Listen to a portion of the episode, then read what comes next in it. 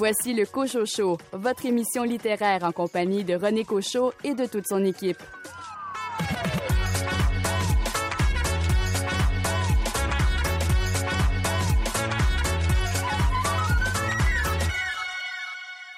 Ici René Cochot. Bienvenue à votre rendez-vous littéraire. Pour moi, c'est un plaisir renouvelé chaque semaine.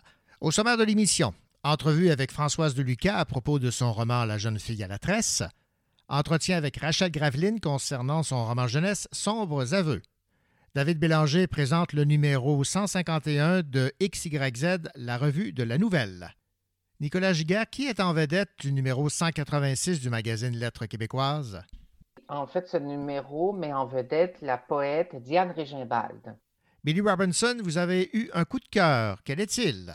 Cette semaine, je vous parle de Les marins ne savent pas nager de Dominique Scali. Venise Landry, vous nous parlez d'un livre où il est question de choix. J'ai choisi Les choix de Marie de la journaliste Nathalie Babin-Gagnon qui euh, a pondu ce livre surprenant. Également au menu, les nouveautés littéraires chez Boréal, Sémaphore, Mémoire d'Encrier et La Peuplade. Bienvenue au Cochocho.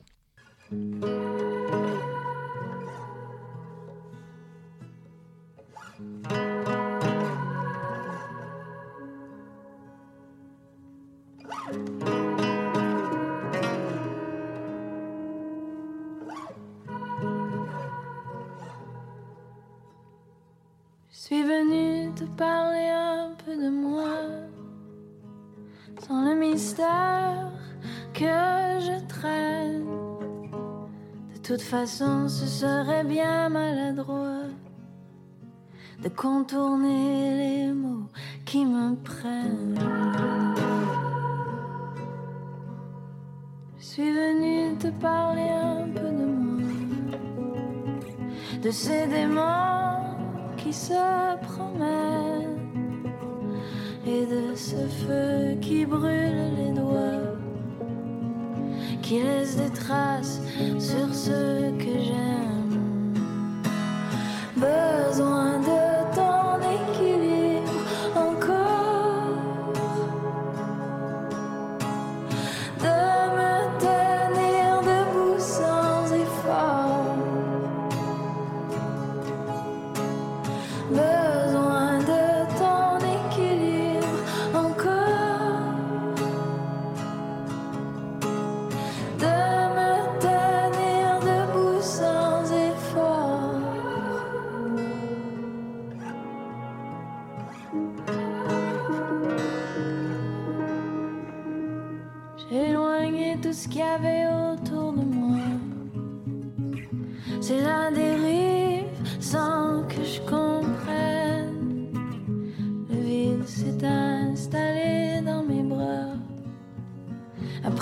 de ceux que j'aime.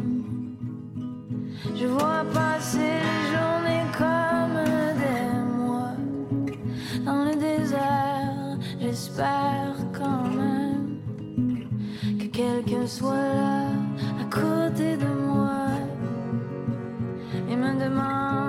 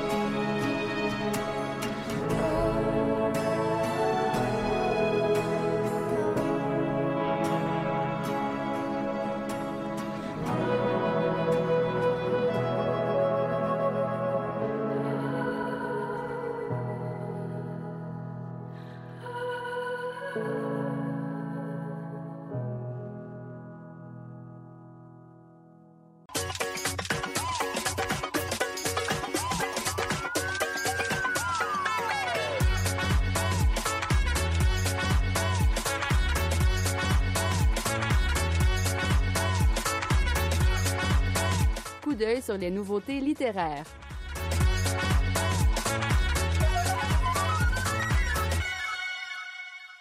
Les éditions de La Peuplade continuent de nous faire découvrir des plumes scandinaves. Cette fois, la maison publie le roman Strega d'une autrice suédoise. Écoutons Mylène Bouchard. C'est un premier roman pour elle euh, qui l'a vu euh, se, se, dresser euh, comme finaliste au Grand Prix de la littérature du Conseil nordique, donc en 2021.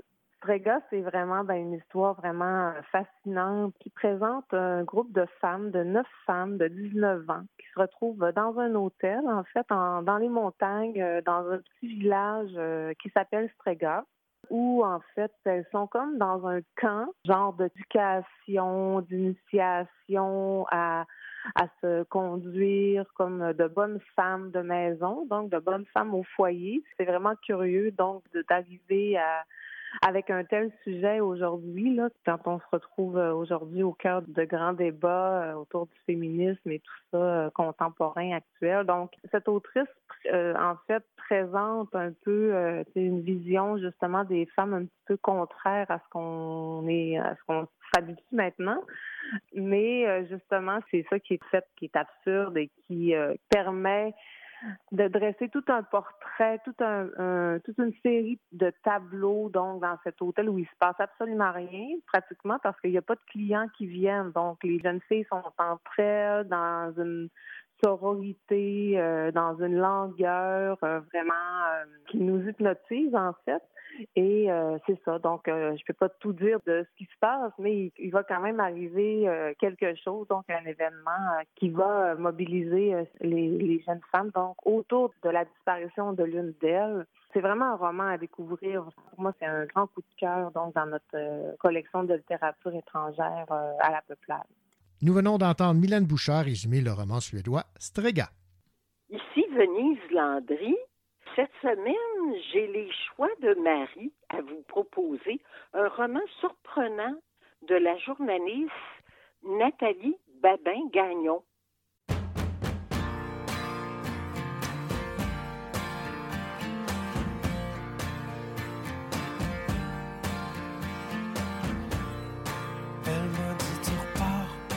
Sans que je t'arrête, sans lever les bras, sans baisser les yeux. Arrive en retard, trouve une défaite. Dis-toi que j'y crois, fais ce que tu peux.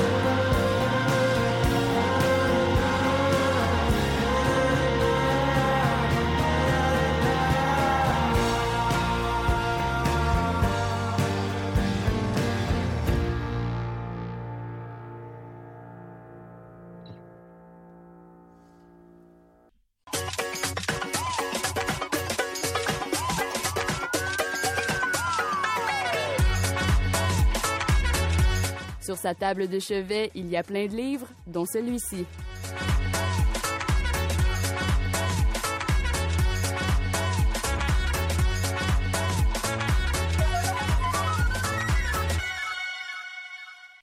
Bonjour Venise. Bonjour René. Venise, euh, les choix de Marie, c'est le titre du livre qui euh, est tombé entre tes mains. C'est chez Libre Expression. Et pour ceux et celles qui, euh, à l'occasion, écoutent les nouvelles à la radio de Radio-Canada, vont reconnaître le nom pour l'avoir entendu lire le- les bulletins nouvelles. Il s'agit de Nathalie Babin-Gagnon. Alors, euh, parle-moi de ce roman Les choix de Marie. J'en pense beaucoup de choses. C'est une histoire, on pourrait dire, sur l'amitié. L'histoire de deux jeunes filles qui habitent Val d'Or et qui sont pas très heureuses dans leur vie euh, modeste et ordinaire. Euh, Marie, elle, veut s'en sortir de son Val d'Or. Euh, Pour elle, c'est pas là qu'on on peut faire vraiment de grandes choses dans la vie. C'est son opinion.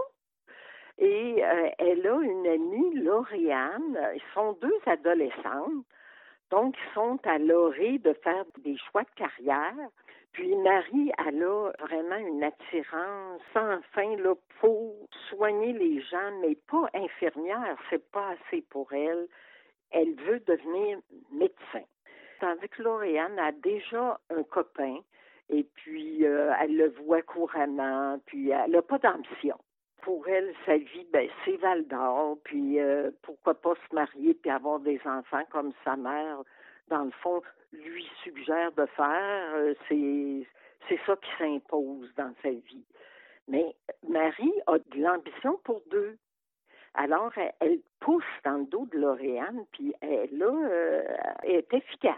Elle réussit à la convaincre que si elles partent toutes les deux pour Montréal, elles se prennent un petit logement, puis là, s'encouragent l'une et l'autre à étudier. Elle leur faut absolument de grands choix de carrière. C'est inscrit dans le ciel.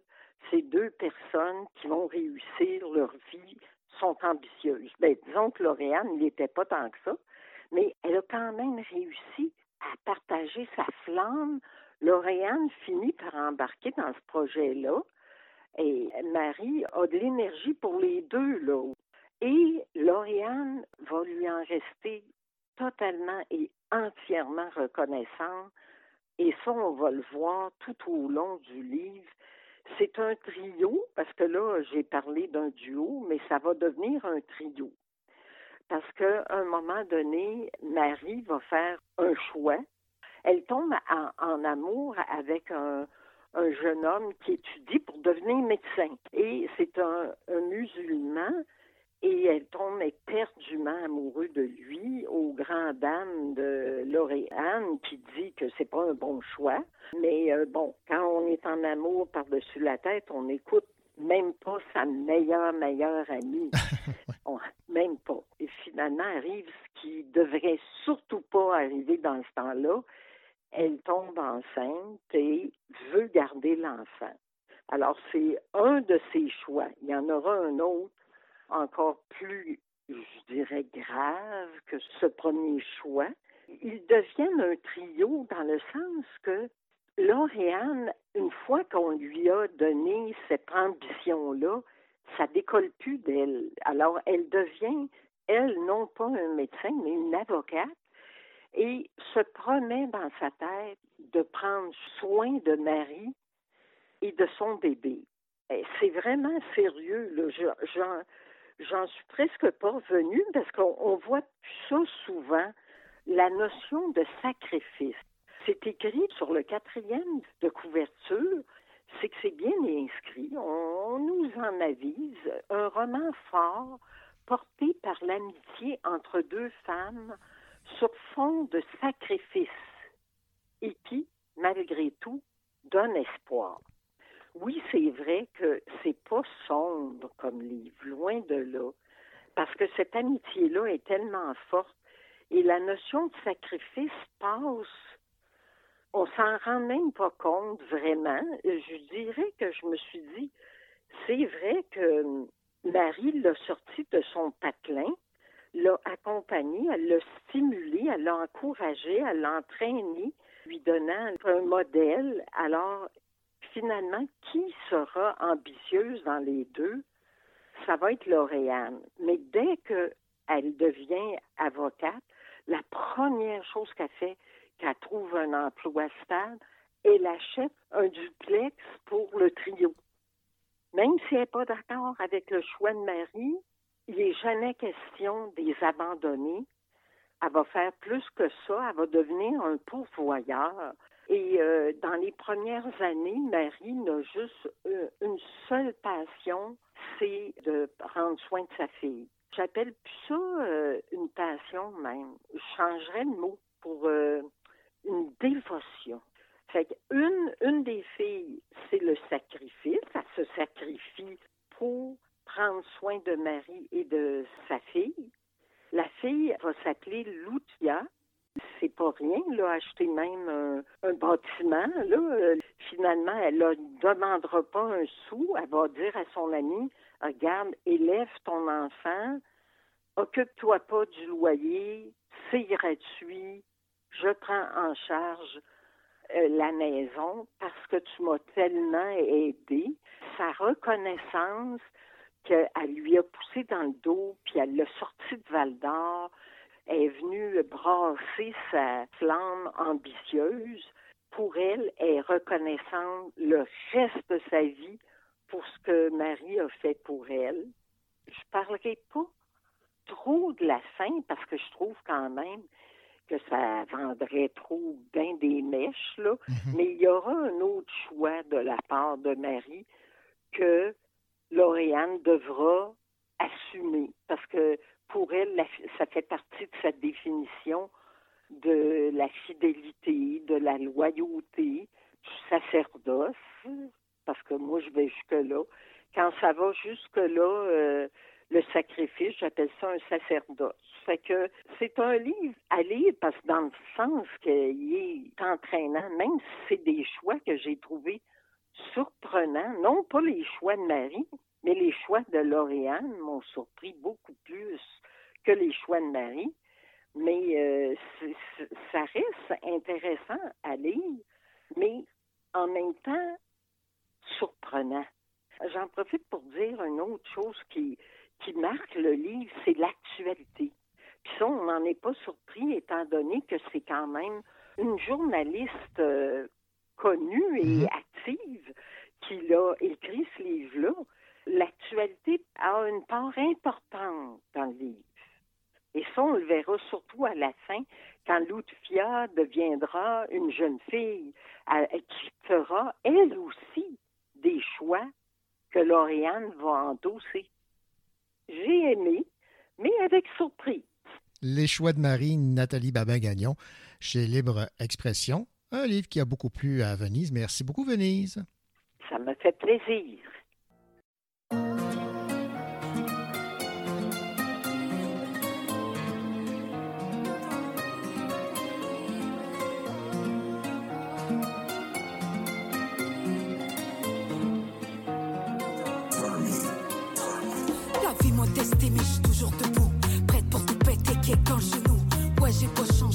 Peu vieille. J'ai toujours pas dansé et je suis pas guéri. Malade, complètement malade. J'ai du l'art de faire des balades. Si pas, tu dégages. Ah, bitch, rien à foutre. Si tu savais à quel point je suis apôtre. Le temps m'a assagi, il m'a appris à rester focus sur ma route. La vie m'a détruit, mais aussi reconstruit. J'ai trop d'embûches, truc de ouf. Je baigne là-dedans depuis toujours. Pas dans le aller-retour. Au monde, je retournerai en arrière. Parfois, je me questionne, mais j'ai ce que je fais et surtout comment le faire? Je dors plus la nuit parce que je rêve d'une double. Donc, moi, j'ai créé dans l'espoir de trouver la paix.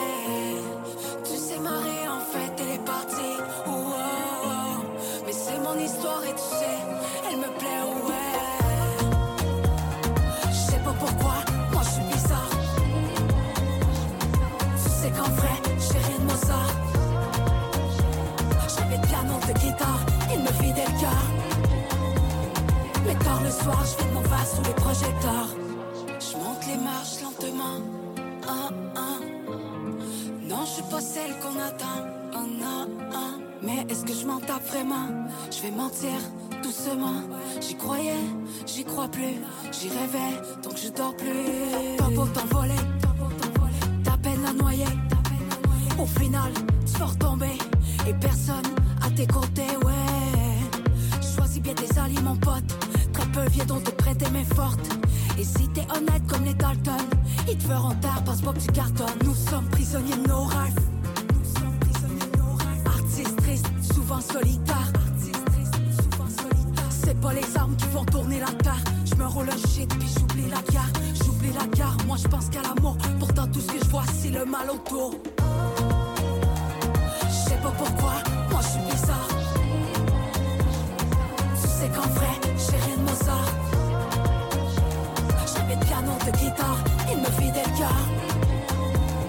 Mais tard le soir, je fais de mon vase sous les projecteurs.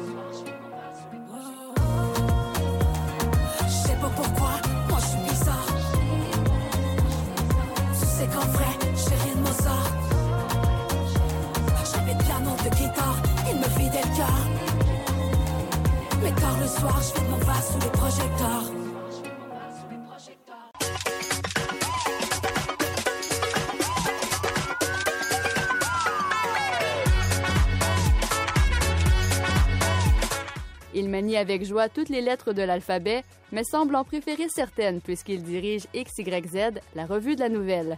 David Bélanger.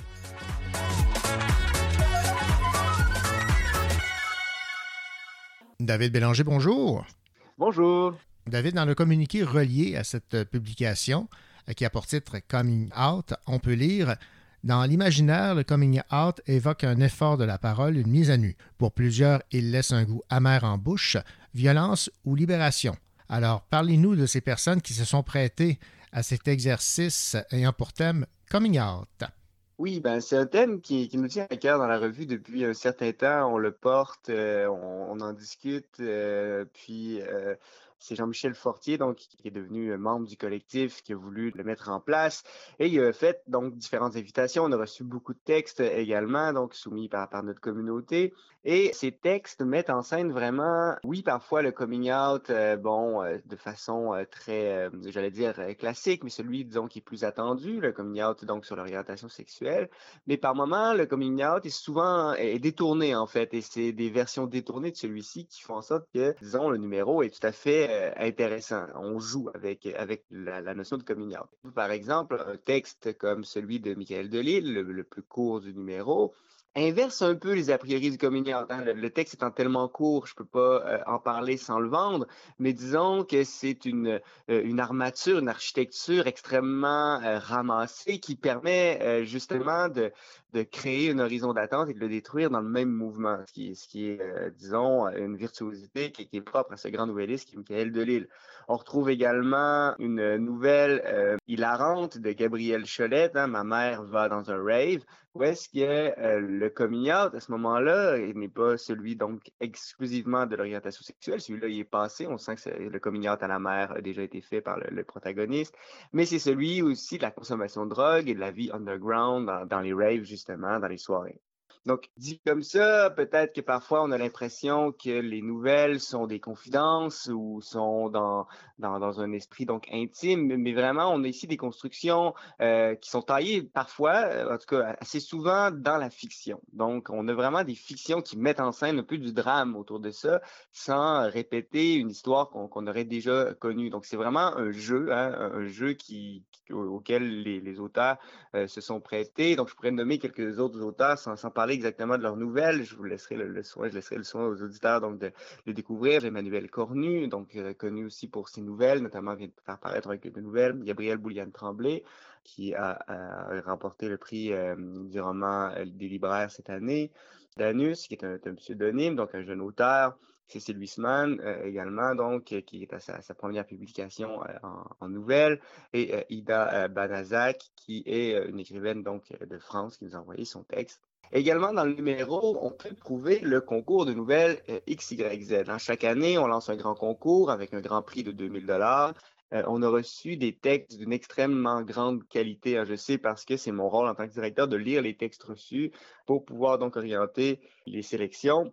Cette année, c'est une année faste, une année euh, tout à fait particulière. Et la, la, la, lauréate est Julie Dugal pour euh, L'ordre naturel des choses, qui est une nouvelle dystopique ou disons à, la limite de la dystopie euh, où euh, au fond c'est une femme qui prépare un barbecue, hein, un garden party pour, ses, pour sa famille, mais dans un climat où est-ce que la météo semble être tout à fait particulière et la, la crainte d'un effondrement est là du début à la fin, donc de la préparation du garden party. Ça semble assez, assez léger dit comme ça, mais c'est d'une grande, grande intelligence, d'une grande finesse comme, comme écriture également. Je voudrais mettre l'accent sur un dernier texte, peut-être, si, dans, dans, ce numéro, qui est un texte de donc d'un auteur qui a déjà remporté l'an dernier le prix de la nouvelle, Rémi Julien Savard. Et sa nouvelle, c'est une nouvelle particulièrement troublante et intelligente. Je dirais que Rémi Julien Savard, c'est quelqu'un qui utilise une écriture blanche. Hein. Il essaie de ne pas trop marquer les effets. Et là, c'est juste un couple qui s'était découvert, disons, dans une forme de plaisir de la jeunesse, sans penser au lendemain, etc. On sent que le couple est soudé là-dessus et un des membres du couple, l'homme, euh, décide de retourner aux études et de devenir donc un professionnel et son mode de vie à lui change et elle, qui, nous raconte l'histoire, est complètement euh, mise de côté euh, et voit, voit son monde s'effondrer. Ça semble, ça semble être tout à fait, encore une fois, euh, convenu comme trame, mais c'est le traitement de Rémi Julien Savard qui fait en sorte qu'on est troublé. Ces nouvelles, que quand je l'ai découverte, quand, quand je l'ai lue, elle m'a hanté longtemps et j'espère qu'elle entrera euh, aussi euh, donc les auditeurs. David, c'est la dernière fois qu'on se parle. Vous allez porter un autre chapeau dorénavant. Oui, tout à fait. Donc, je, suis devenu professeur donc, à l'Université du Québec à Trois-Rivières et donc, dorénavant, je pourrai plus assurer cette direction. Ben, David Bélanger, ça a été un plaisir de vous avoir comme collègues participant à cette euh, émission littéraire et on vous souhaite évidemment la, meilleure des, chances avec vos, euh, votre nouvelle euh, carrière. Merci beaucoup. Au revoir.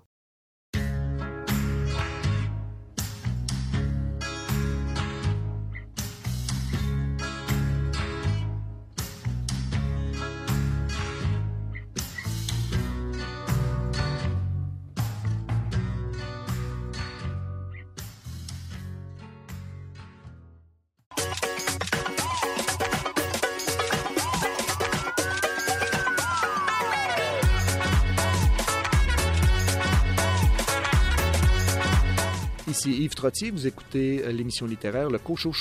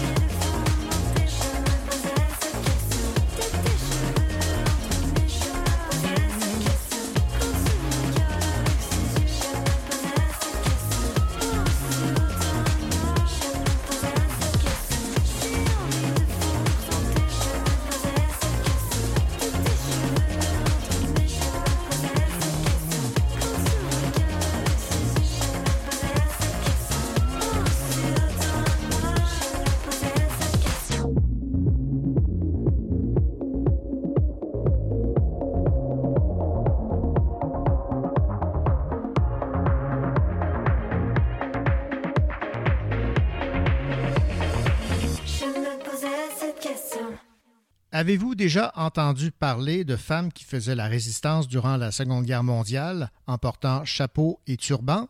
Eh bien, c'est ce qu'on découvre dans le roman La jeune fille autresse aux éditions Marchand de Feuilles de l'autrice Françoise Deluca. Ce roman est inspiré d'une histoire vraie et relate l'amitié entre deux jeunes filles durant la Seconde Guerre mondiale, celle de Liliane et Solange. Solange Ast, en 1942, avait été déportée dans un camp de concentration où elle est décédée à l'âge de 18 ans. Solange était entrée dans la résistance à sa manière, en organisant la protestation silencieuse des femmes élégantes, alors que le régime Pétain prônait la femme naturelle et la mère au foyer. Ces femmes résistaient à leur façon en se servant de chapeaux et de turbans, autrement que comme simple accessoire de mode féminine, un pied de nez en quelque sorte au régime Pétain. J'ai eu l'infime honneur de discuter avec Françoise de Lucas, qui m'a dit dans un premier temps dans quelles circonstances elle a appris l'histoire de cette amitié entre Liliane et euh, Solange. C'est une de ses amies qui lui a rapporté le fait cette amie elle-même l'a appris euh, il y a très peu de temps parce qu'il y a eu un projet du collège euh, qu'avaient fréquenté Liliane et Solange mhm. euh, sur l'histoire de la ville de Châlons en Champagne, l'histoire de, jeunes juifs pendant la guerre, comment ça s'était passé. en fait, ils sont, ils sont allés à la recherche de cette mémoire et c'est à la suite de cela. Donc Liliane en a parlé à sa fille et qui m'en a parlé. Pour moi, c'était clair qu'il fallait que j'écrive cette histoire parce que c'est un aspect vraiment pratiquement inconnu de l'occupation, cette résistance particulière des femmes hein, qui, euh, qui, voulaient rester coquettes en fait pour protester vraiment contre l'occupant. Et j'ai senti aussi la nécessité de donner une voix à Liliane qui est un des derniers témoins de cette période. Expliquez-nous, Françoise de Lucas, la façon dont les femmes ont décidé à leur façon de faire cette résistance c'est parce qu'en fait, tout le monde sait qu'il y avait des restrictions, etc. Hein. je veux dire qu'il n'y avait pas beaucoup de tissus et les femmes devaient faire ce qu'elles pouvaient, je veux dire, pour s'habiller.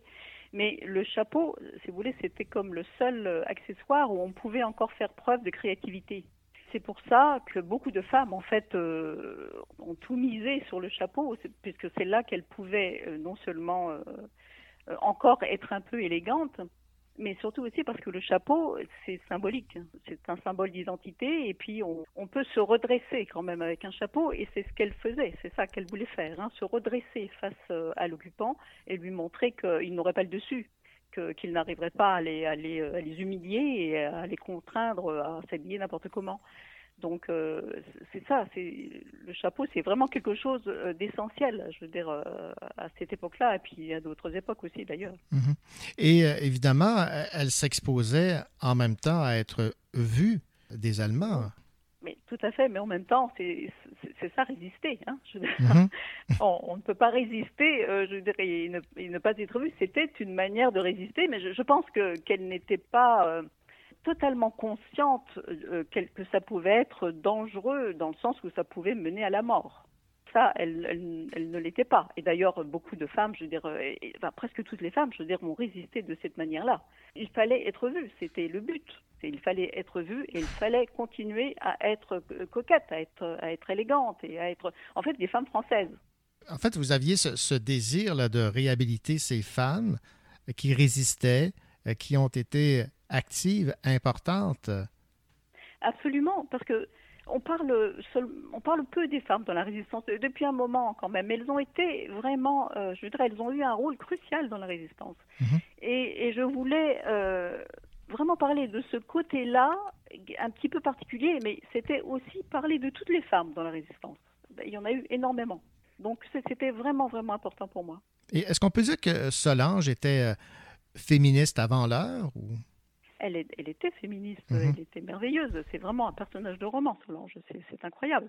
Elle, euh, elle était vraiment consciente, très lucide, très consciente de ce qu'on attendait des femmes et très consciente de ce qu'elle elle voulait donner et que c'était pas du tout ça. Donc oui, elle était féministe. Elle était féministe et ça.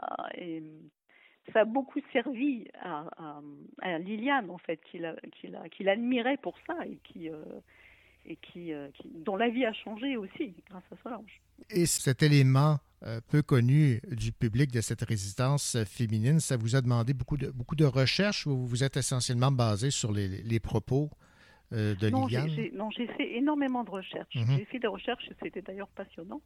Euh, j'ai fait beaucoup de recherches parce qu'il fallait vraiment que je me sente comme un poisson dans l'eau dans cette, dans cette époque-là et qu'il il fallait que les personnages puissent vraiment évoluer, je veux dire, dans, dans une vérité. Il, fallait, il fallait que, que, que ce soit vrai. Et donc oui, oui, j'ai fait beaucoup, beaucoup de recherches. Ça, a été passionnant. Et ce qui m'a beaucoup euh, ému, c'est évidemment cette euh, amitié entre euh, vos deux personnages principaux que sont Liliane et Solange. C'est une amitié qui, qui, qui- en temps de guerre, donc vraiment, elle a, elle a eu un écho particulier dans le cœur et dans l'esprit de Liliane parce que c'est une amitié qui a résisté à ça, hein, qui a Mhm. résisté à la guerre, qui a résisté à l'incompréhension au début de, de Liliane, qui a résisté à l'absence au départ de, de Solange en zone libre et qui a résisté aussi en fait euh, à, son, à sa disparition. Donc euh, c'était quelque chose, c'est quelque chose d'important, c'est quelque chose de primordial dans la vie de Liliane. Elle n'a jamais oublié. Je veux dire, c'est- on ne peut pas oublier quelque chose comme ça. Je veux dire, euh, quand, euh, quand l'ami est fauché euh, de cette manière et pour ces raisons. Je vais vous citer ici en page 145, je pense que ça résume bien ce que vous vous dites. Là. Solange savait insuffler à chaque moment de l'existence la force du merveilleux. Elle m'entraînait avec elle et la vie prenait un sens nouveau. J'avais toujours une nouvelle raison d'être. C'est ça. C'était euh, euh, Liliane était en admiration hein, devant Solange, qui savait faire de la vie quelque chose qu'elle ne savait pas elle au début faire, parce que dans sa famille c'était c'était quand même un peu triste, hein, c'était pas très stimulant. Et, et d'avoir rencontré Solange, ça a été comme comme une lumière en fait. Ouais, deux personnes qui venaient pas du même milieu. Absolument pas. Je veux dire, euh, et, et c'est ça qui est beau dans l'amitié, hein, c'est qu'on peut se rencontrer dans, de- et qu'on peut être issu de milieux très très différents. Mm. Mais c'est ça aussi qui a euh, attiré Liliane hein, vers euh, Solange, c'est que c'était quelqu'un de différent, et sans doute aussi l'inverse, c'était vrai. Mais pour Liliane, c'était quelqu'un de différent et c'était quelqu'un de solaire. hein. C'était quelqu'un de, de tellement particulier, enfin, qui avait des idées tellement folles dans, pour elle, qui était encore une enfant. En amitié, il y en a souvent une, euh, en amitié, les amitiés féminines, il y en a souvent une, en fait, qui, qui est comme euh, subjuguée par l'autre. Euh, Je trouve que c'est- ça suit souvent ce schéma, en fait. J'aimerais qu'on, évidemment, qu'on parle de cette, de cette fin tragique avec une citation en page 295. Il y avait une telle surveillance au camp, les barbelés, les miradors, l'éclairage permanent. Solange a-t-elle vraiment cru en ses chances de réussite? Je l'ignore. Mais un soir, elle m'avait dit Quand il ne nous reste plus aucune liberté, il faut trouver la dernière, la plus précieuse, celle de choisir sa mort. C'est très signifiant, ça. Oui, c'est-à-dire que, ben, Solange, en fait, hein, était en danger de mort rien que par euh, le fait d'exister. Et elle savait, une fois au camp, elle savait qu'elle avait peu de chances de s'en sortir, enfin, et que si elle s'en sortait, peut-être qu'elle ne serait plus, vivante, enfin, peut-être qu'elle ne pourrait plus jamais être vivante. Euh, D'ailleurs, il y a beaucoup de, de, rescapés des camps qui disent cela, hein, qu'ils n'ont jamais plus été vivants. Mais pour elle, c'était important de ne pas se laisser faire, de ne pas se laisser en fait tuer, de ne pas se laisser assassiner par les Allemands. Et ce qu'elle voulait, c'était sa forme de résistance, une autre forme de résistance. S'il fallait mourir, elle voulait mourir de son propre chef. Elle voulait mourir comme elle le souhaitait. Ben, C'était à l'image de sa personnalité aussi. non? Absolument. C'était quelqu'un qui ne. Je crois que le, vraiment le leitmotiv, c'est qu'elle ne voulait pas se laisser faire. Ce n'était pas possible pour elle. Euh, et elle ne voulait en plus pas donner cette victoire aux Allemands, aux, aux SS. C'était sa victoire. Sa victoire, c'est qu'elle a, c'est qu'elle a disparu comme elle l'a voulu. Et je vais vous citer ici en page 234 pour euh, euh, signifier à, quel point là, elle avait de la personnalité, cette, cette Solange. C'est là que j'ai eu une idée. Je crois que ça me trottait dans la tête depuis un moment. Comment faire plus avec mes turbans? Je me suis dit que j'allais utiliser ces carrés pour en doubler certains de mes modèles qui deviendraient des turbans à double fond, en quelque sorte, dans lesquels on pourrait dissimuler des documents. Je laisserai une légère ouverture qu'il suffirait ensuite de refermer avec quelques points de couture. La tête du maréchal ou ses phrases de propagande protégeraient celle qui le porte et ce serait un sacré pied de nez aux occupants, la cache parfaite, le combat de l'ironie. Ce qui était merveilleux, en fait, le, personnage de Solange est un personnage merveilleux parce qu'il est aussi plein d'humour. Et donc, en fait, c'était, résister, c'était résister, mais aussi se moquer, se moquer de l'occupant. Ça, c'était quelque chose de, c'était quelque chose de merveilleux, en fait, à écrire.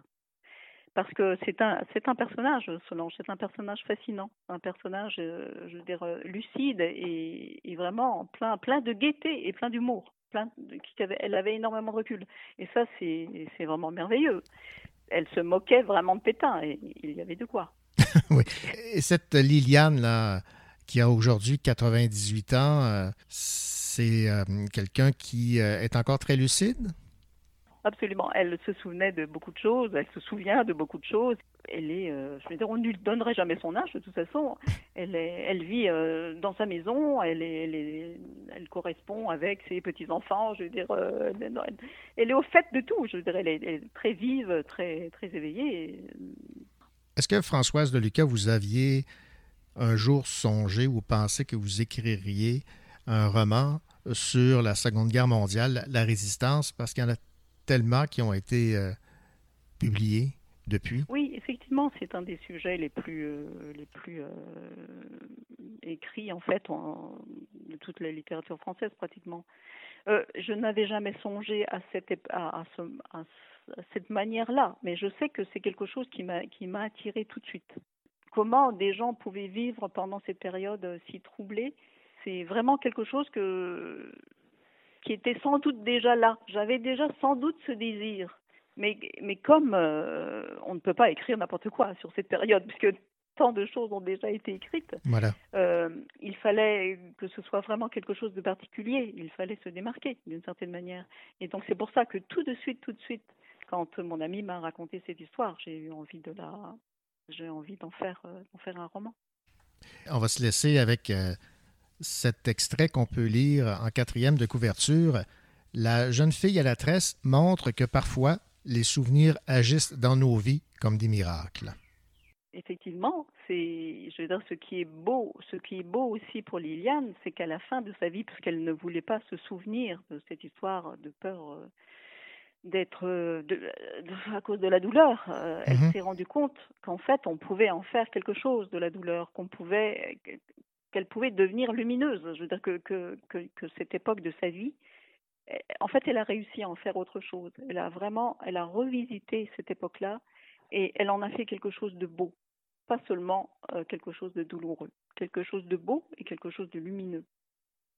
Eh bien, Françoise de Lucas, merci beaucoup de nous avoir écrit ce magnifique roman, La jeune fille à la tresse aux éditions Marchand de Feuilles, et de nous avoir euh, présenté euh, ce fait de la Seconde Guerre mondiale dont on ignorait l'existence. Merci beaucoup. Merci à vous. Merci infiniment. Toujours l'envie de drink up ma monnaie. Toujours l'envie de rester dans le Toujours l'envie de garder les nuits. Quand grâce à toi, je n'entends plus vraiment mon souffle. J'ai ton odeur imprégnée dans mon chandail. Le trait de ton visage sur une toile. J'ai pris le temps de mettre les voiles. Pourtant, mes mains finissent toujours autour de ta taille. Aïe, aïe, aïe. Mille et une pensées quand ça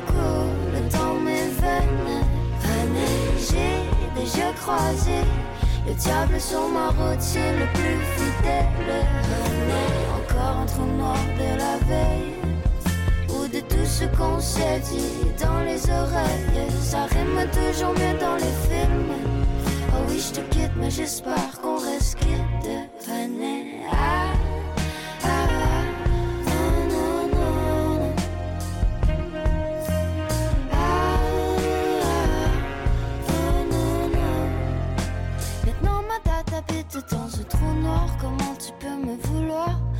et mon regard. Comment tu peux dire qu'il brille pour toi quand les étoiles dans mes yeux, moi j'arrive plus à les voir.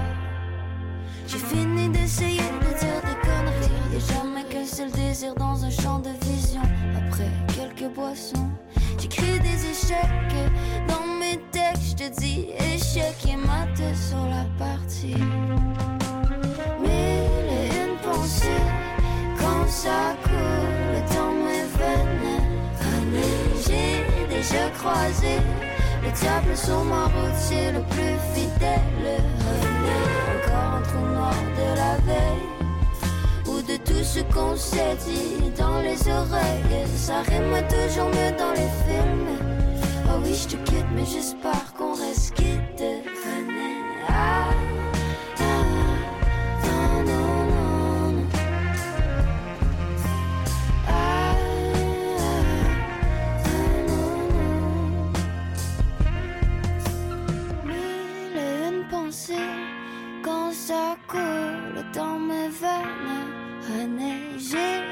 Déjà croisé le diable sur ma route, c'est le plus fidèle. Encore un trou noir de la veille.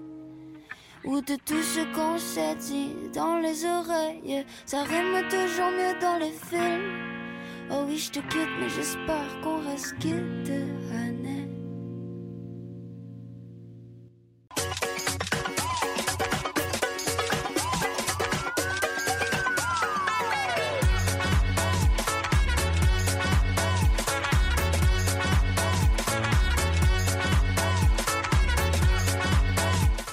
Sur les nouveautés littéraires.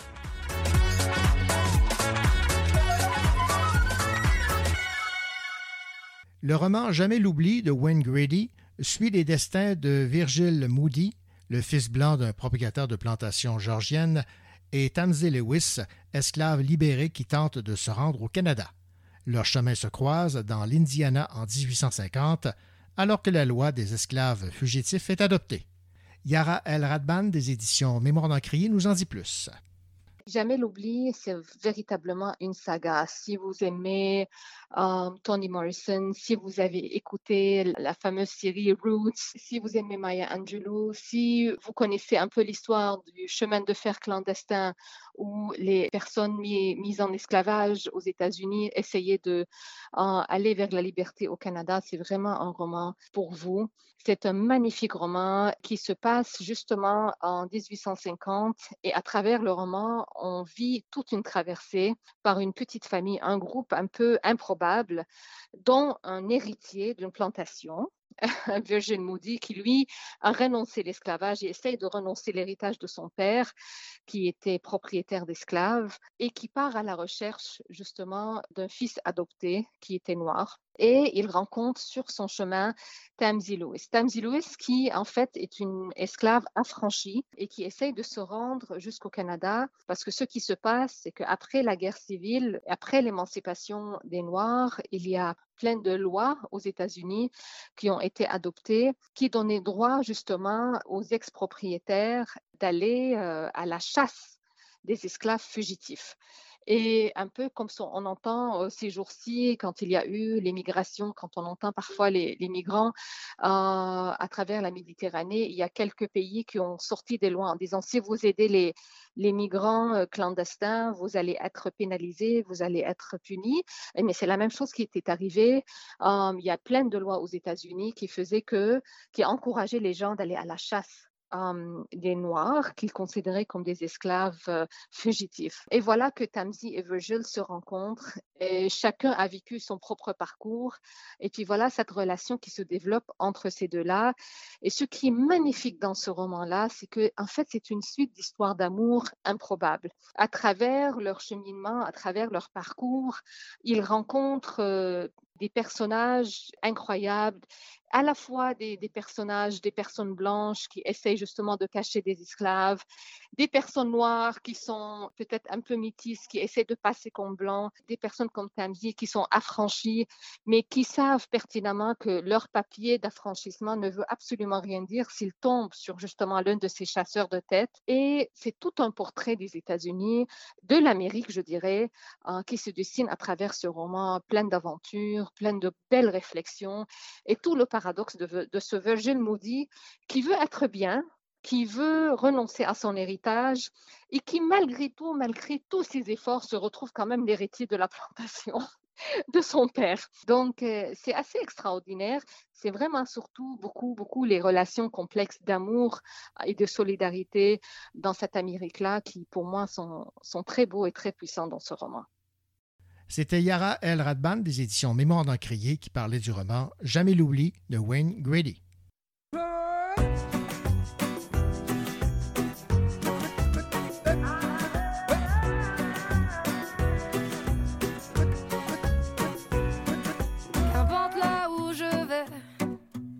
Que j'ai l'audace de tenir la main de l'autre pour aimer le temps qui passe. Dans tout ce que je fais, la rage et l'amour s'embrassent.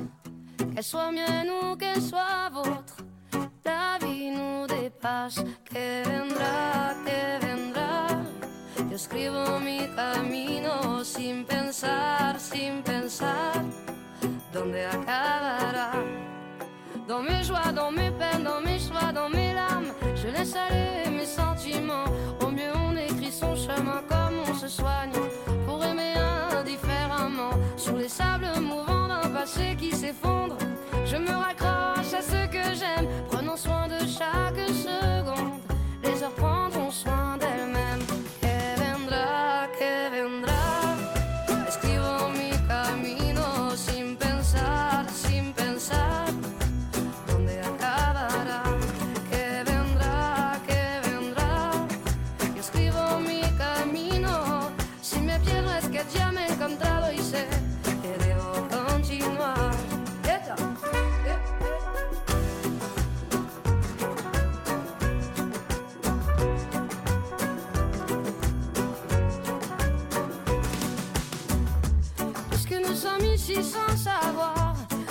nous attend un peu plus tard, laissez parler mon instinct me guérit.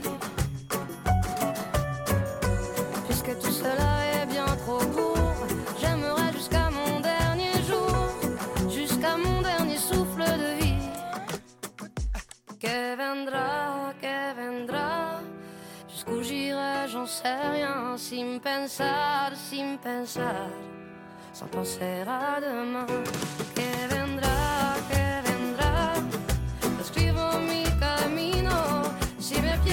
llamen.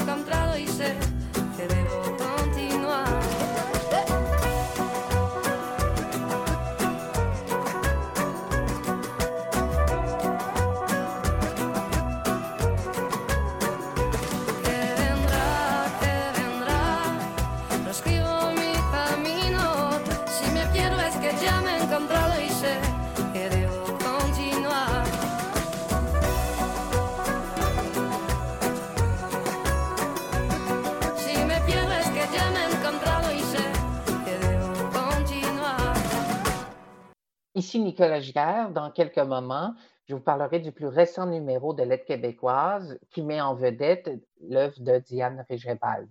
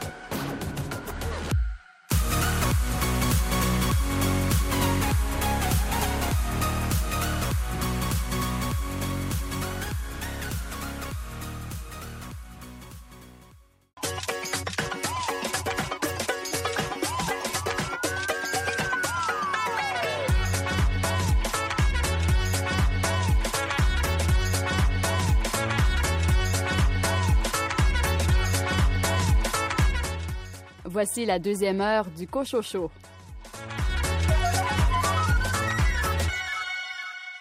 Au sommaire de cette deuxième partie d'émission, un entretien avec Rachel Graveline à propos de son roman jeunesse Sombres aveux. Nicolas Giguère, qui est exposé au numéro 186 du magazine Lettres québécoises? En fait, ce numéro met en vedette la poète Diane Régimbald. Billy Robinson, vous avez eu un véritable coup de cœur. Quel est-il? Cette semaine, je vous parle de Les marins ne savent pas nager de Dominique Scali. Et Venise Landry, quelle est votre sélection? J'ai choisi Les choix de Marie de la journaliste Nathalie Babin-Gagnon qui euh, a pondu ce livre surprenant. Également au menu, les nouveautés chez Boréal et Sémaphore. Bonne deuxième heure. De moi. De moi. Sortez-moi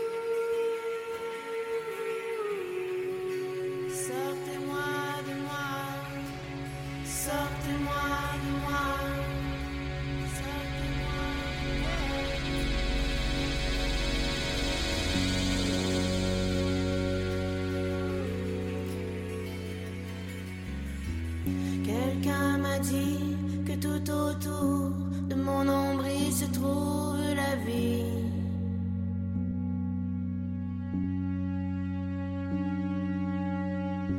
La vie des autres, la vie surtout de ceux qui meurent faute de nous.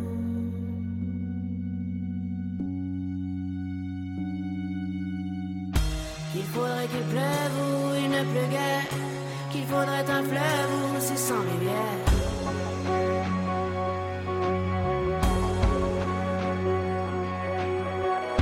Et moi j'étais sur moi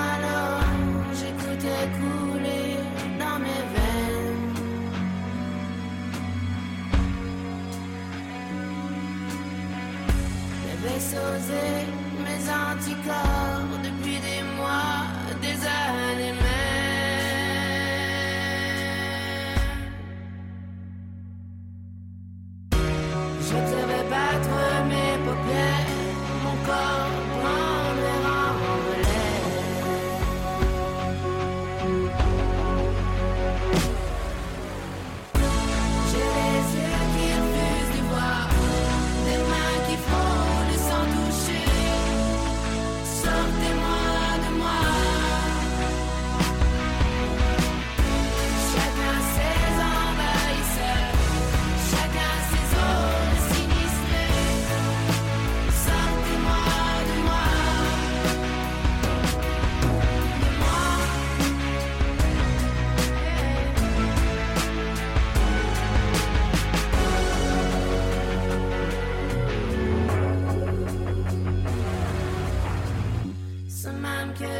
m'a dit, je cite, je pars pour l'autre continent.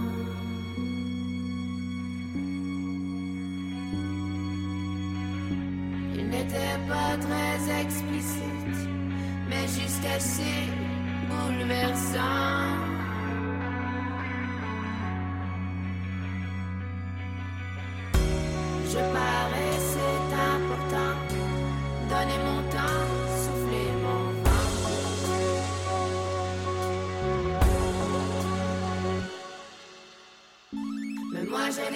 Qui refusent de voir, des mains qui frôlent sans toucher. Sortez-moi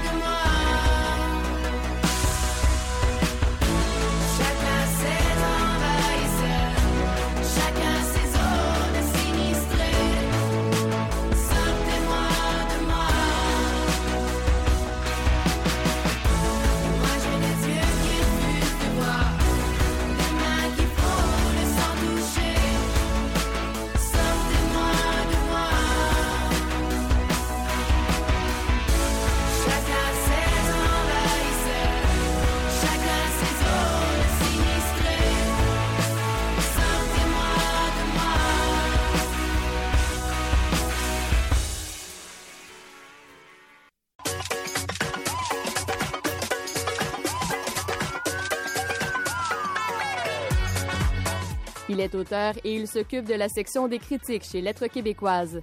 Nicolas Giguère.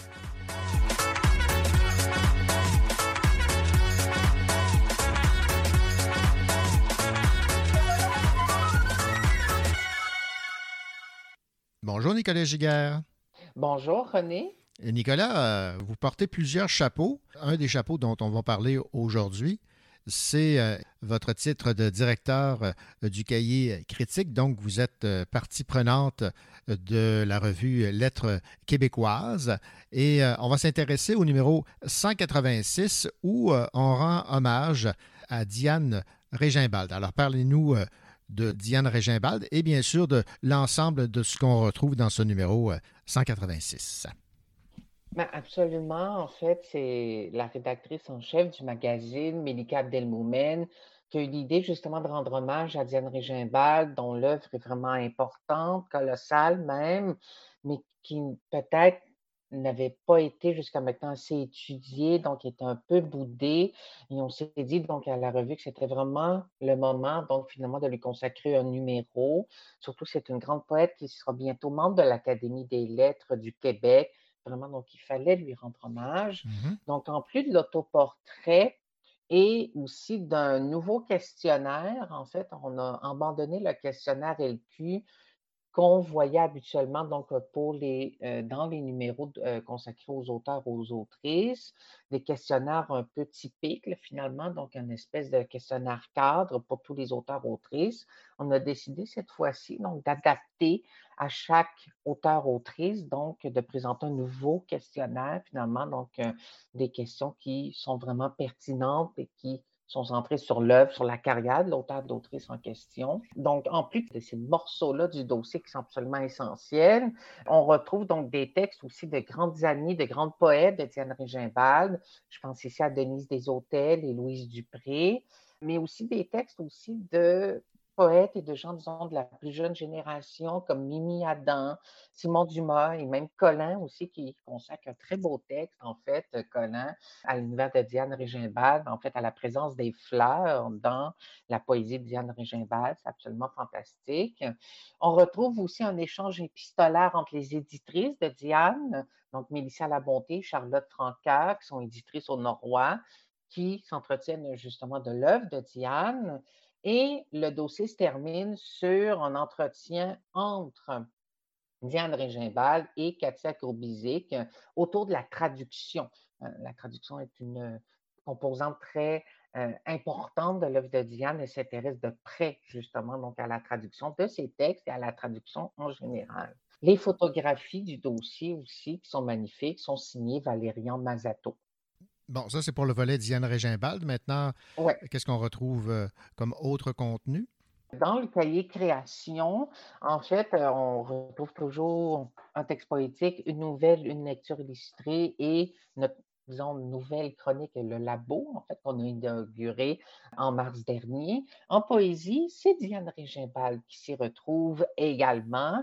Notre photographe, en fait, pour la section poésie du cahier création, Alain Lefort, avait déjà photographié Diane Régimbald, mais il voulait reprendre cette photo qu'il jugeait, disons, euh, peut-être euh, moins bonne, qui rendait moins justice euh, finalement à toute l'œuvre de Diane. Donc, on la retrouve dans la section poésie. En nouvelle, on a un texte de Joanne Rochette, Devant, donc dans lequel il est question justement d'Albert Camus, de révolte et d'écologie. Une lecture illustrée de Malgosia Bakowska, qui justement reprend des extraits de la pièce de théâtre Embrasse de Michel-Marc Bouchard. Et enfin, le labo, et là, cette fois-ci, on le confie à l'autrice Anne Archet, qui est vraiment, on pourrait dire, une Malcoma du milieu littéraire. Je l'adore vraiment. Et elle nous propose un texte qui s'appelle La demande de subvention, qui véritablement est à prendre au, vraiment au sens premier de la lettre. Donc, c'est une véritable demande de subvention telle que présentée au Conseil des arts du Canada avec les sections et des réponses qui sont absolument grinçantes et révérencieuses. D'ailleurs, la demande se termine sur ces mots. Pour finir, j'aimerais dire Vive le Canada parce que je sens que ça va aider. D'accord. Donc, c'est pour le cahier création. Mhm. On a en critique, bien entendu, comme toujours, environ une trentaine de textes critiques, justement sur des parutions récentes, justement, donc des textes, en fait, des œuvres littéraires qui paraissent, qui sont parues, en fait, au cours du printemps, de l'été et surtout de l'automne. Par exemple, on a dans ce cahier critique, dans cette livraison de septembre, un texte de Philippe Manvy sur Que notre joie demeure de Kevin Lambert. Un texte également de Marie-Michel Giguère sur un roman très important paru ce printemps, Les Pénitences d'Alex Vien, publié au Cheval Doux. Un très, très, très, une très belle critique de Khalil Kalsi sur Niagara de Catherine Mavrikakis. Une critique aussi de Marie Sarr sur le Polar, le sanatorium des écrivains de Suzanne Mire. Du côté des littératures d'imaginaire, on a toujours Ariane Gélina qui récidive, cette fois-ci avec, entre autres, une belle critique sur Bienvenue Alison de J.D. Curtness. Également Thomas Dupont-Buiste qui s'est attaqué au gros roman touffu et fort intéressant, ma foi, Les marins ne savent pas nager de Dominique Scali. Mhm. c'est sorti à la peuplade. En poésie, on retrouve des collaborateurs, collaboratrices habituels. Par exemple, Jacques Bérubé, ici, donc, qui s'est intéressé à Enfants du lichen de Maya Cousino-Mollen, un recueil publié chez Anne Norac. Un nouveau venu également, Vincent Lambert aussi, donc, euh, qui a une très belle plume et qui s'est intéressé en fait à Courbure de la Terre de Jonas Fortier, un recueil paru à Loi de Cravant. Notre responsable des communications aussi à l'aide québécoise et critique de poésie, Mégane Desrosiers, a lu Que ceux qui m'aiment me sauvent d'Alexandre Dosti, euh, un recueil sorti euh, chez Ta mère. Enfin, du côté, disons, de l'essai, Laurence Perron s'est intéressée à Anne Archet, justement à son livre Le vide mode d'emploi, un recueil d'aphorismes complètement déjanté. Sarah-Louise Pelletier-Morin aussi, dont je n'ai pas parlé jusqu'à maintenant, je pense, à l'émission. Elle a lu Panique à l'université de Francis Dupuy-Déry, un essai important paru chez Lux. Et en BD, on a entre autres Virginie Fournier, qui a lu Sarclage de Geneviève Lebleu, un beau livre, en fait, qui est paru chez Pau-Pau. Enfin, dans le cahier vie littéraire, on retrouve des chroniques habituelles comme Pense bête de Marc Fortier, euh, L'échappée du temps de Jean-François Nadeau ou Pour la suite du monde de Laura Dolpéan. On retrouve aussi Laurie Saint-Martin qui, avec Persiste et signe, avec un texte très important sur l'avortement. Dans la chronique Une chambre à soi, donc sur les arts de la création, Claudia La Rochelle s'intéresse entre autres justement à son double statut de journaliste littéraire et culturelle et d'autrice. Pour ce qui est de l'espace franco-canadien, donc cette chronique a été confiée dans ce numéro-ci à Daniel Poliquin, qui vraiment nous propose un texte très grinçant, mais très vrai aussi sur le statut des franco-canadiens par rapport aux Québécois, Québécoises. La collaboration spéciale de Ralph Elawani sur Edward Saïd et Mahmoud Darwich prend fin dans ce numéro, donc c'est une collaboration en trois volets. Et le cahier littéraire se termine sur une très belle bande dessinée, cette fois-ci donc plus déployée, donc sur quelques pages de Dimani Mathieu Cassendo. Voilà. Ben, c'est tout un contenu euh, qu'on retrouve donc dans ce numéro 186 de Lettres euh, québécoises où on rend hommage à Diane Régimbald. Ben, merci beaucoup donc pour ce, ce résumé, cet aperçu, euh, Nicolas Giguère. Ça m'a fait plaisir. Merci beaucoup, René.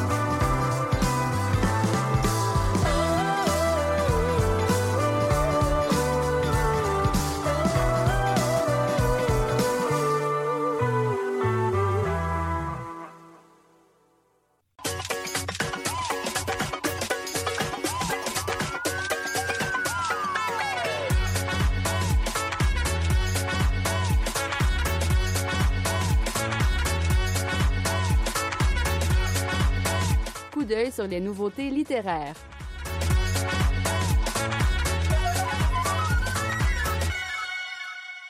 D'une plume de la trempe des plus grands maîtres de la nouvelle fantastique, Jacques Lemaire signe 14 textes parfois troublants, parfois touchants, toujours déroutants et maniés avec habileté et élégance dans son recueil intitulé Disparaître. Écoutons Tania Vient des éditions Sémaphore nous en parler. Pour ceux qui aiment les nouvelles ou le style de roman noir qui va nous rappeler Poe, qui va nous rappeler euh, Maupassant, qui va nous rappeler Hoffman, vont prendre leur pied avec Disparaître. La plume est trempée dans le noir, mais c'est un recueil magnifique. La plume, elle est mature. Les récits sont toujours dans des moments où euh, on capte un moment où il y a une disparition. Ça peut être littéral, ça peut être métaphorique, mais il y a toujours un moment donné où quelque chose disparaît. On a des styles assez différents. Je parle de noir, mais tout n'est pas nécessairement noir non plus. Certaines nouvelles qui sont très, très touchantes. Je pense en particulier, c'est le récit d'une dame qui, euh, qui a l'Alzheimer ou qui est dans, le début d'Alzheimer. Euh, donc, c'est clairement cette disparition-là, c'est la disparition de, sa personnalité, d'elle-même, de, ses souvenirs et de sa vie.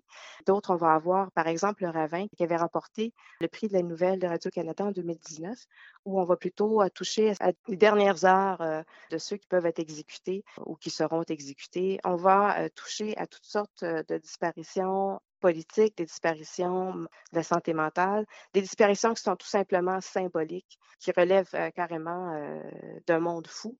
Il y a une sorte de cohésion en tout ça. Il y a une plume qui réussit à mener ces nouvelles-là à terme. Les chutes sont fantastiques.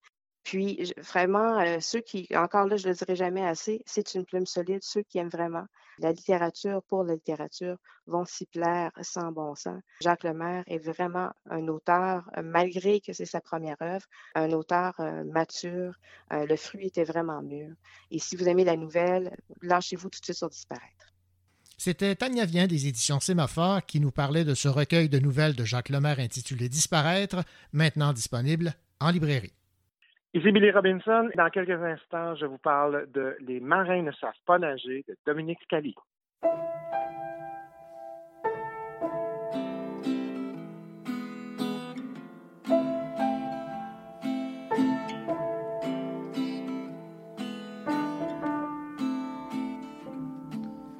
Quand le cœur ose battre fort,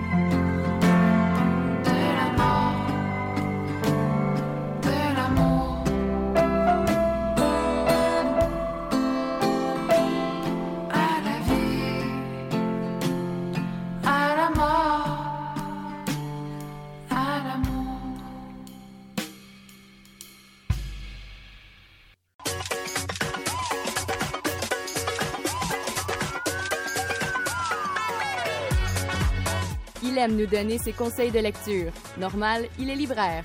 Billy Robinson.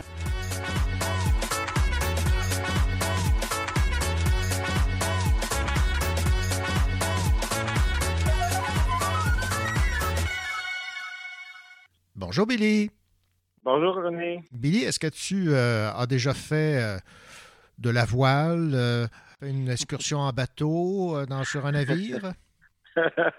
J'ai déjà fait une croisière il y a vraiment euh, longtemps, mais bon, euh, je suis gaspésien, alors la mer euh, m'habite. hein, Alors, je pense que toute la prémisse de ce livre-là, que je vais vous parler avec grand plaisir, euh, m'a beaucoup titillé d'abord par cet aspect, justement, marin euh, du roman. Oui, parce que le, le titre du roman dont tu, tu as choisi de nous parler euh, cette semaine, c'est euh, un livre qui, euh, jusqu'à présent, dans les critiques, fait euh, l'unanimité euh, de façon positive. C'est Les marins ne savent pas nager. C'est aux éditions euh, de La Peuplade et c'est de Dominique euh, Scali. Alors, qu'as-tu aimé là, de cette fresque?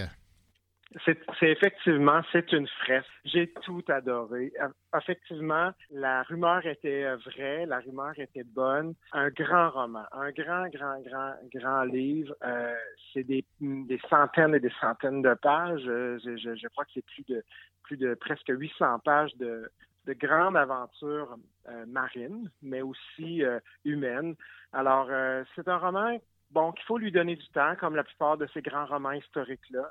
D'autant plus que Dominique prend le temps de bien, bien, bien nous expliquer toute cette mythologie que je pourrais dire qui envahit, qui fait partie de ce roman-là. Donc, ça se passe euh, sur une île euh, dans l'Atlantique quelque part, euh, l'île 10, D euh, apostrophe YS. Et sur cette île-là, ben, vit bien entendu un peuple, mais on va surtout suivre les, les péripéties là, de Danaé, Bérubé, Portanguen, dite euh, Poussin, un surnom assez drôle.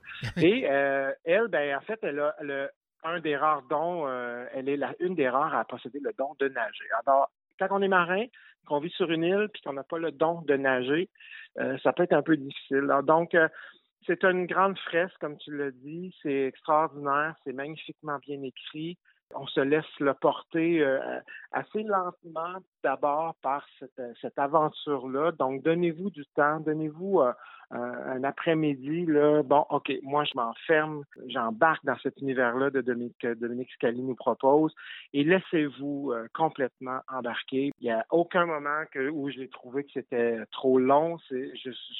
Enfin, je l'ai lu durant l'été. Je pense que c'est un roman de vacances, mais qui nous fait quand même réfléchir. On n'est pas dans le, les romans euh, polars ou, historiques. Là. Il faut quand même donner du temps, prendre le temps aussi de déguster comme chaque page. Et euh, vous allez complètement séduit, tout comme moi, là, par cette grande fresque-là.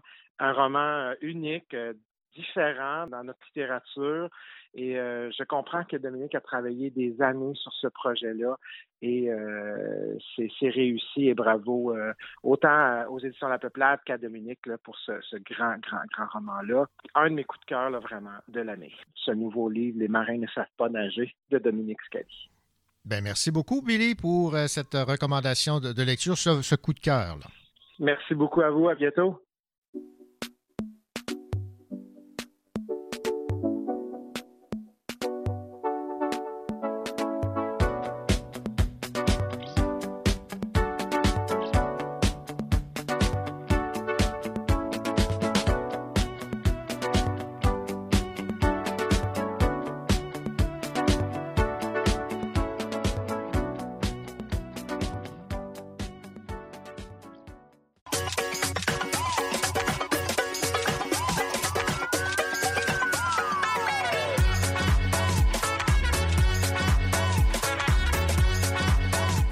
Ici Marie-Pierre Poulain, auteur de Débâcle. Vous écoutez l'émission littéraire Le Cochocho.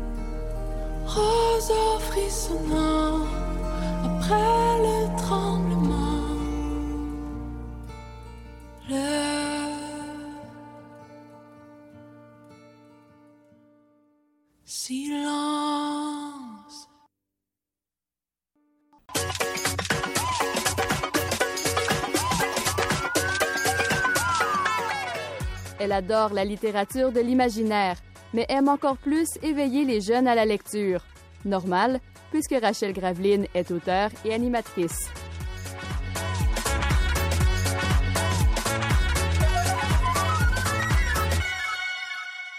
Bonjour Rachel Graveline. Bonjour René. Rachel, cette semaine, vous allez nous faire de sombres aveux. Non, on n'ira pas jusque-là. On va parler Ah, d'un livre qui a pour titre Sombres aveux. Et l'autrice, ben, c'est Rachel Graveline. Ben oui, c'est moi. Rachel, je suis très, très heureux de pouvoir discuter avec vous de, de ce livre que j'ai dévoré d'un trait, publié chez euh, Héritage Jeunesse dans la collection euh, Frisson. Et euh, avant d'entrer en ondes, on a eu l'occasion de, de discuter de ce livre dans le sens où vous êtes sorti de votre zone de confort parce qu'on vous connaît là, pour euh, un peu la- les, les œuvres sur la, la sorcellerie, sur le fantastique. Là, c'est vraiment autre chose. là. Oui, tout à fait. Euh, avec la collection Frisson, je devais créer euh, une histoire qui était plus ancrée dans la réalité, où on avait des personnages plus vrais, sans parler de paranormal, surnaturel, pouvoir, mystique. Donc, on est resté uniquement dans une trame où euh, les personnages étaient réalistes. Voilà, à ces personnages, c'est Théo, influenceur, Jordan. Il y a également l'ami de Théo qui s'appelle Maude et euh, Ziad. Donc, ça, ce sont des adolescents. On Situez-nous un peu sur leur âge et qui sont-ils? En fait, il y a aussi Jade. Il y a Jade, oui, c'est vrai. oui. Effectivement. Ils ont 16, 17 ans Mhm. environ. Là, ils sont en dernière année du secondaire. Et Théo est notre euh, personnage avec lequel on peut entrer un peu dans l'histoire euh, au départ, puisque c'est un jeune influenceur qui est très compétitif et il désire, dans le fond, se rendre au top de la popularité. Et il va décider un peu de parler d'une histoire qui est arrivée dans le village de Rivière au Chaploir, le meurtre d'une fillette qui est arrivée l'année précédente et c'est une affaire qui a été irrésolue. Et on décide du côté donc de, de Théo de se lancer un peu euh, à la recherche du coupable. Exactement. Et ses amis vont trouver ça plutôt choquant. Ils vont être dérangés parce Mhm. que Théo a une manière d'aborder le sujet euh, plutôt cru. Évidemment, euh, ses amis vont faire Voyons, tu peux pas parler de ça comme ça. Mhm. Comme de fait, Théo va disparaître alors qu'il a abordé le sujet sur sa chaîne. Et évidemment, le mystère va être Mais qu'est-il arrivé à Théo? Et est-ce que cette disparition est réelle? Parce que on se demande si, par souci de popularité, ce dernier n'aurait pas choisi de présumément disparaître pour augmenter sa cote de popularité. Exactement. Ses abonnés vont s'enflammer, vont penser que c'est un canular. J'ai travaillé un peu cet aspect-là pour euh, qu'on sente que euh, en ligne, là, tout le monde a une opinion sur le sujet. mais ses amis, euh, pour ses amis, c'est complètement une autre histoire. Là. Ils se demandent, mais qu'est-ce qui se passe dans leur village? En fait, on pourrait dire jusqu'où peut-on aller pour gagner des abonnés sur euh, YouTube? Oui, tout à fait. C'est en plein ça. Mais le prétexte, évidemment, c'est ce meurtre euh, non élucidé. Donc, c'est euh, c'est habile de votre part dans le sens où il y a une intrigue sur euh, qui a commis le meurtre et sur euh, cette disparition-là de Théo. Est-ce que ça a été un peu plus difficile que les, les ouvrages précédents? Parce que, évidemment, il y, a, il y a une- il y a quand même une intrigue policière derrière tout ça. là. Bien, au niveau de l'enquête et au niveau du travail que j'ai eu à faire euh, sur les personnages, sur les révélations, oui, ça a été vraiment beaucoup plus difficile, beaucoup plus exigeant. Ouais. Euh, je devais travailler ce que les personnages allaient faire comme révélation parce qu'en fait, chacun connaît un bout de l'histoire, mais personne ne la connaît en totalité. Ouais. Ce qui vient générer le mystère autour euh, de la disparition de Théo, surtout qui suit la même structure que la disparition de la fillette qui a été retrouvée morte. Donc, on se questionne à savoir, mais est-ce que ce serait un tueur en série? Oui, c'était vraiment beaucoup plus exigeant à ce niveau-là. Il y a parfois euh, des éléments euh, dans le travail de révision euh, Mhm. qu'on a dû déplacer Ah, parce voilà. que c'était trop révélateur trop tôt. C'est comme un, un casse-tête, là. Pièce par pièce, c'est assemblé, puis à la fin, ben, on a le résultat final. Exactement. Bon, est-ce que vous vous étiez déjà penché sur l'influence que pouvaient avoir bon, les, les médias sociaux, ces chaînes populaires auprès d'influenceurs, ou si ça vous a forcé à, à vérifier un peu qu'est-ce qu'il y avait comme contenu pour pouvoir euh, faire cette offre de, de, de romans, là, Sombres aveux? En fait, moi, j'ai trois garçons, fait que, euh, fait que je, vois, je vois souvent des choses euh, passer, j'entends souvent euh, leurs commentaires euh, Ouais. sur les influenceurs qui écoutent. Et oui, évidemment, j'ai quand même fait quelques recherches pour voir, pour avoir une idée générale. Puis euh, après ça, ben, euh, l'imaginaire a fait le reste. Bon, évidemment, euh, on suit cette intrigue. On a hâte de savoir qui est, l'auteur du meurtre en question de cette, jeune fille. Donc, ça, c'est un volet. Et à l'autre volet, c'est sur les, conséquences de ce qui est révélé par l'entremise de ces sites populaires auprès des jeunes. Oui, exactement. On est dans l'envers du décor. On est dans le faux semblant aussi, Ouais, je dirais, ouais, ouais. parce qu'on voit aussi euh, la dynamique entre les jeunes, Mhm. parce que le, le groupe de Théo tourne des vidéos pour l'aider à promouvoir euh, sa chaîne. Et évidemment, quand on les voit sur la chaîne, ils ont l'air d'être les meilleurs amis du monde, mais quand tout s'éteint, la Mhm. dynamique change. Ouais, c'est ça. Et euh, il y a comme euh, un travail au niveau euh, intérieur des personnages aussi que j'ai fait euh, parce que souvent aussi euh, c'est tout le questionnement qui s'enchaîne ça va être de quoi je vais avoir l'air? Est-ce que les gens me jugent à travers ce que je fais? Alors euh, il y a toute cette dynamique là puis ça vient je pense aussi chercher même le côté euh, social des adolescents on a souvent peur du jugement finalement Ben oui, tellement. On, se soucie évidemment de l'image qu'on projette. Est-ce que vous souhaitez que, par l'entremise de cette lecture, j'imagine qu'en l'écrivant, vous vous disiez, j'espère que le message va passer, que les jeunes vont comprendre qu'il y a certaines limites à ne pas franchir. Ben, probablement que oui. Euh, Il y avait l'intrigue euh, qui me poussait à aller plus loin, mais oui, il y avait aussi le, le commentaire autour du jugement qu'on porte sur ce qu'on voit, alors qu'on voit juste une parcelle, puis aussi tout l'attrait qu'on porte aux réseaux sociaux, alors qu'en réalité, euh, quand tout s'éteint, notre vie peut être euh, bien différente. Bon, cet exercice, vous l'avez aimé, vous allez le répéter, j'ai bien compris. là. Oui, tout à fait. Oui, euh, j'ai aimé l'exercice, effectivement, euh, de plonger dans quelque chose d'un peu plus réel. Et oui, on devrait voir paraître un nouveau frisson de ma part. Et on peut dire frisson garanti? Ben, j'ose l'espérer. Merci Rachel Graveline pour euh, cette entrevue à propos donc de ce roman publié chez Héritage Jeunesse, collection euh, Frisson qui a pour titre Sombres aveux. Et euh, ben, on a hâte de lire la suite. Merci beaucoup.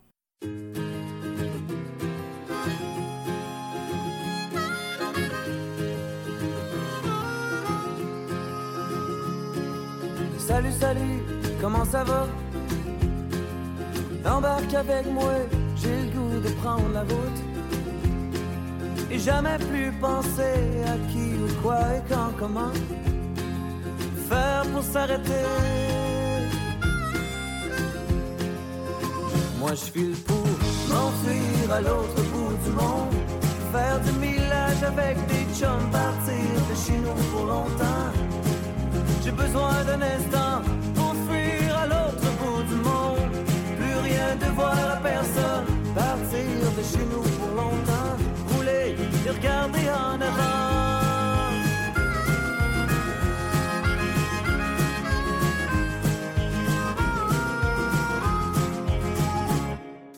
Anyway, en Toby moi, je serai pas long feu, j'ai plus une scène, je suis rendu vieux.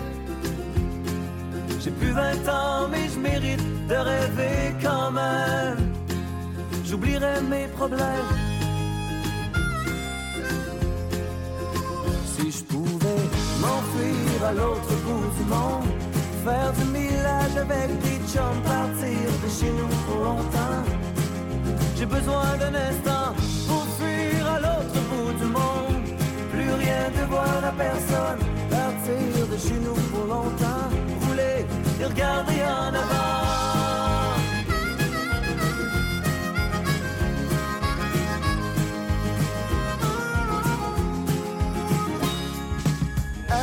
Routine, je t'abandonne. Plus rien de voir à personne. Azur routine, je t'abandonne. Plus rien de voir à personne. Azur routine, je t'abandonne. Plus rien de voir à personne. Azur routine, je t'abandonne. Plus rien de voir à personne. Si je pouvais m'enfuir à l'autre bout du monde, faire du millage avec des chums, partir de chez nous pour longtemps. J'ai besoin d'un instant pour fuir à l'autre bout du monde. Plus rien de voir à personne, partir de chez nous pour longtemps. Rouler et regarder en avant. Regarder en avant. Plus rien de voir à personne.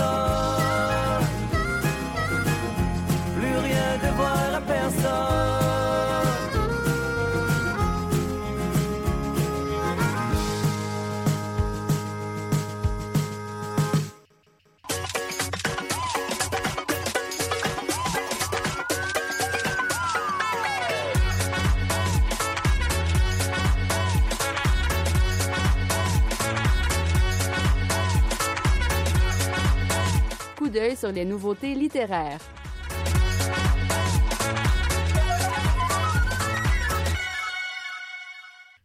Brigitte N15 signe chez Boréal Sombre et la nuit, la chronique du naufrage d'un homme, d'un couple et de toute une génération. Voici Jean Bernier, le directeur de l'édition. C'est un roman que nous propose Brigitte N15. C'est l'histoire d'un couple, en fait. C'est un couple d'un certain âge. Elle et son psychanalyste tous les deux, c'est donc des gens d'une certaine bourgeoisie qui ont fait une belle carrière, qui se retrouvent en vacances au Mexique. Et là, cette femme-là regarde son homme tôt le matin sous son parasol, euh, avec le coup de soleil, la tequila qui coule à flot, et elle se demande comment il a fait pour vivre toutes ces années avec cet homme-là. Donc, on retourne dans leur passé.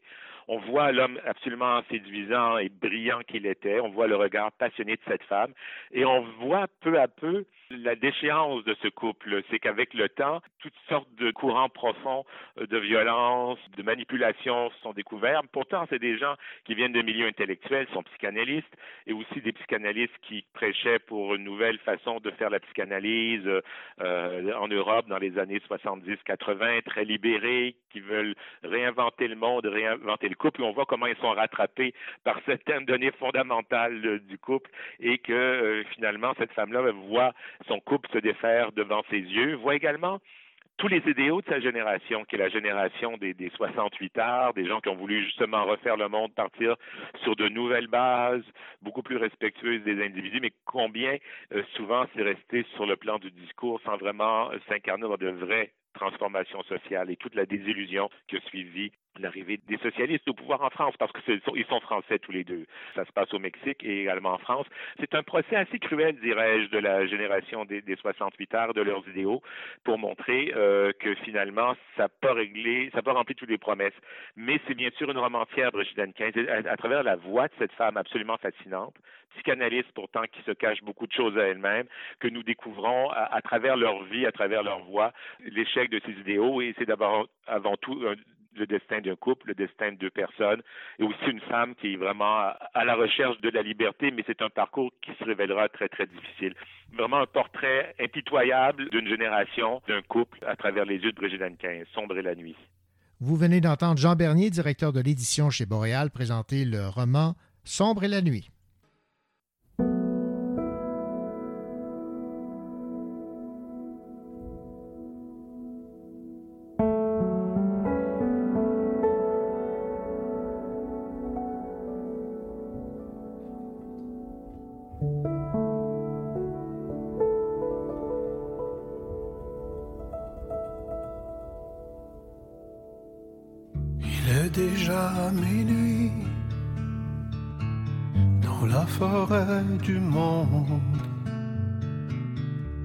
Qu'on a trahi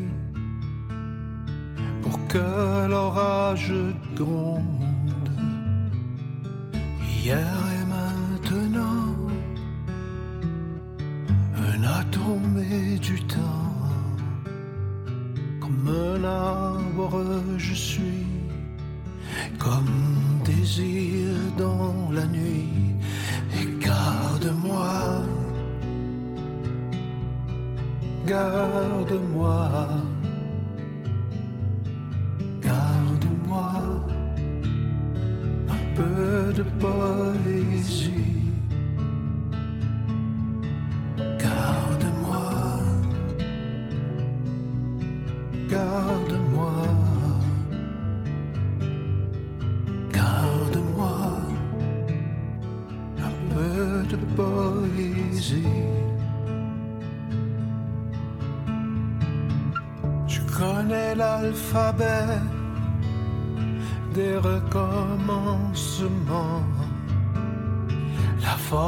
force des courants, les mots qu'on ne dit jamais hier et longtemps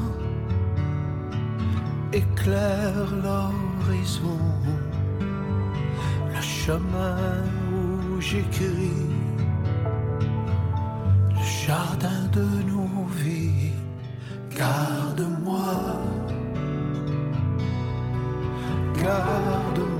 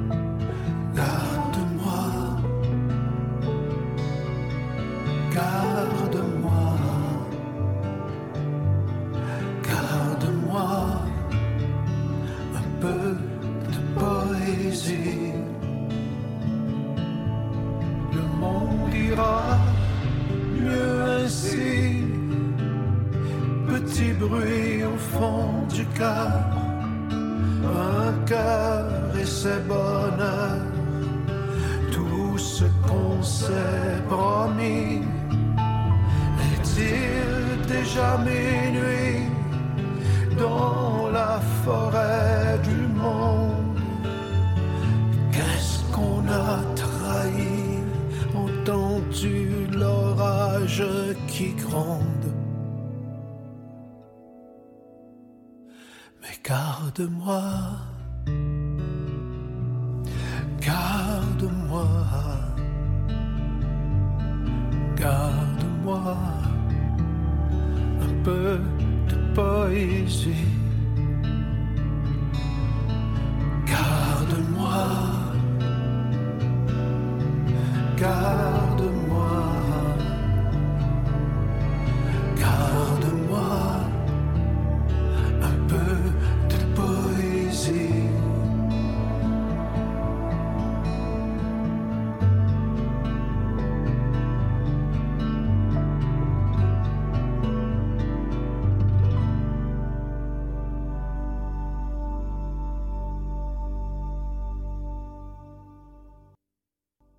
Voilà que c'est déjà terminé pour cette autre édition de votre rendez-vous littéraire. Ici René Cochot, au nom de toute l'équipe, nous vous souhaitons bien sûr la plus belle des semaines et surtout de belles lectures.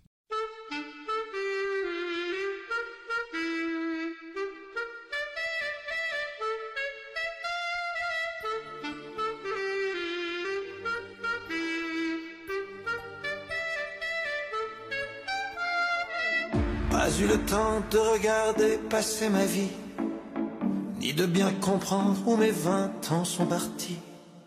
Pas eu le temps de dire au revoir à un ami, pas eu le temps. Pas eu le temps de bien préparer mes bagages, pour être prêt à regarder sur mon visage toutes les marques que le temps laisse à son passage. Pas eu le temps.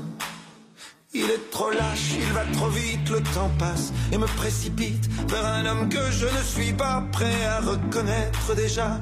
Il est trop lâche, il va trop vite, le temps passe et me précipite vers un homme dont je ne veux pas dire que lui, c'est peut-être moi.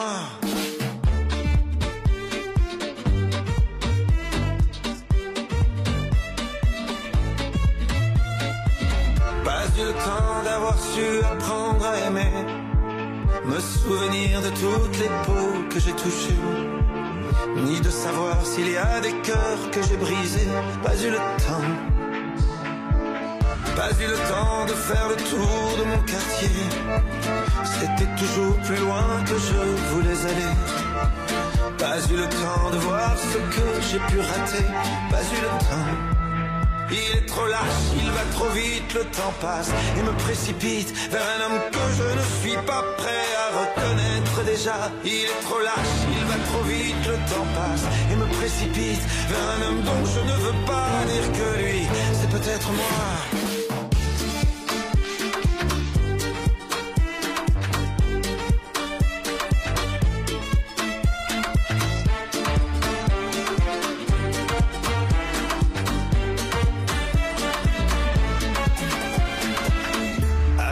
On revient jamais en arrière. On ne peut que regretter ce qu'on aurait dû faire. Moi je referais tout si c'était à refaire. Oui, tout si c'était à refaire. Il te donne et il te reprend chaque seconde de son temps. Pour pouvoir vivre une minute, il faudra rendre celle d'avant. Il te donne et il te reprend chaque seconde de son temps. Pour pouvoir vivre une minute, il faudra rendre celle d'avant. Mais le temps passe.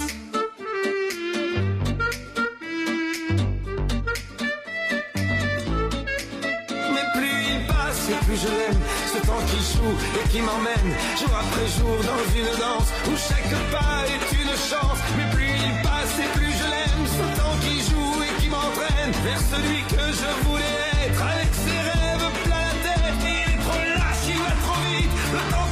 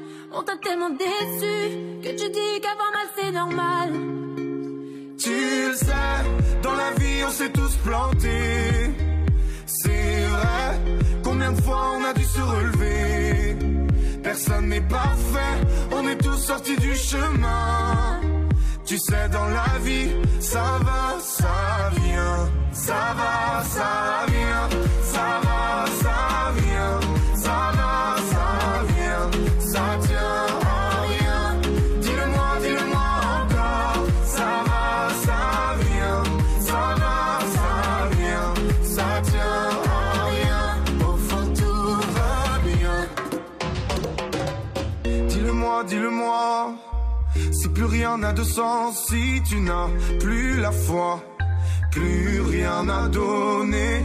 Dis-le-moi, dis-le-moi, si t'as tout essayé, tout tenté, espéré. Que ton monde change, tu sais, dans la vie on s'est tous plantés. C'est vrai, combien de fois on a dû se relever?